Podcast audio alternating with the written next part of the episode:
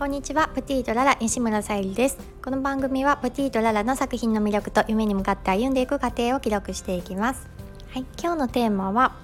お供え花の疑問ということで先日あのスタンド FM で暮らしのつぶやき FM ハリさんという方の投稿を聞かせていただきました。シャープ5番の日本のお葬式を変えたいというタイトルにちょっとね何か惹かれて初めて聞かせていただきました。うんとまあ、個人を見送る際にどっちかっていうと日本の文化というか、まあ、なんか悲しみを抱えながら見送る形の葬式が多いのかなっていう中で海外ではあの悲しみというよりもありがとうという気持ちの方が強いのかな。なんかあのおめでたいことではないんですけどもうんでもあの生きてきてくれたその時間をありがとうというような形で見送る悲しい涙で見送るのではなくてやっぱりありがとうという感謝の気持ちであの見送りたいというような、まあ、私のあの感じたことなので、まあ、ぜひ概要欄に貼っておくので、えー、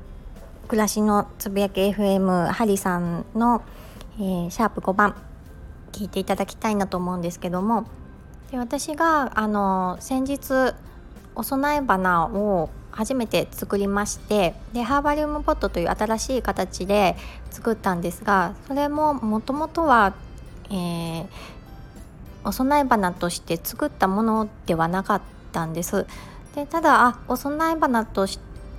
もあのすごくいいんじゃないかなっていうふうにあの発見したので今回お供え花として、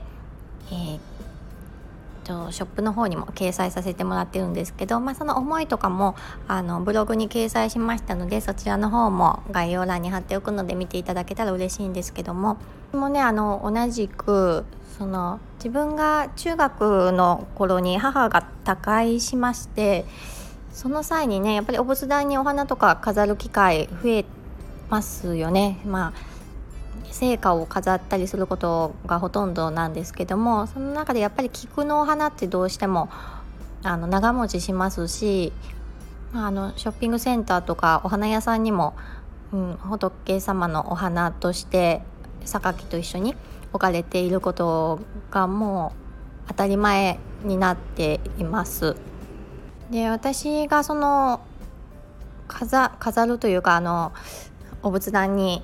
お供えさせてもらう際にいつもねちょっと疑問に思っていてやっぱりちょっと菊のお花ってあの海外ではねあの縁起のいいお花でもあったりするので何ともあれなんですけどやっぱり何かねなん寂しい気持ちになるなっていうふうに思っていてでそのうちにもうあの洋花を飾ったりとかまああのタブーとされているかもしれないんですけどバラのお花を飾ってみたりとか写真立ての横に置いてみたりとかもしていました。でそんな思いもあって、うん、なんか悲しみを伝えるよりもやっぱり感謝の気持ちを伝えたい。生きてきてくれてあの生きてあの一緒に過ごしてくれてありがとうっていう気持ちを伝えたいなっていうそんな風に思いました。なのでなんかねもっとね明るいお花を私も飾りたくてといってねあの日本のそのしきたりを否定するわけでもなくって、うん、もうちょっと違う形であの備えできないかなということで、えー、作りました、うん、とってもねあの自分で言うのもなんなんですけども 綺麗にできたと思います。なんかあの個人がね安心していただけるようなうんなんうん、極楽浄土の世界というか、まあ、日本でいうと、うん、を表現できたんじゃないかなっていうふうに思ってます。で私の父はあの4代目の仏壇屋をしておりまして今ねあのお祭りごととかの修理とかもしてるんですけども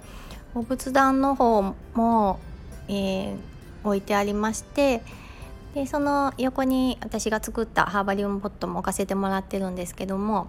うん、またねなんか違う形でお供えできたらなと思いました。是非あのハリさんの、えー、投稿とともに私のブログも一緒に見ていただけるとよりあのイメージがつきやすいかなと思うので、はい、見ていただけたら嬉しいです。はい、今日も聞いてくださりありがとうございます。プティとララさゆりでした。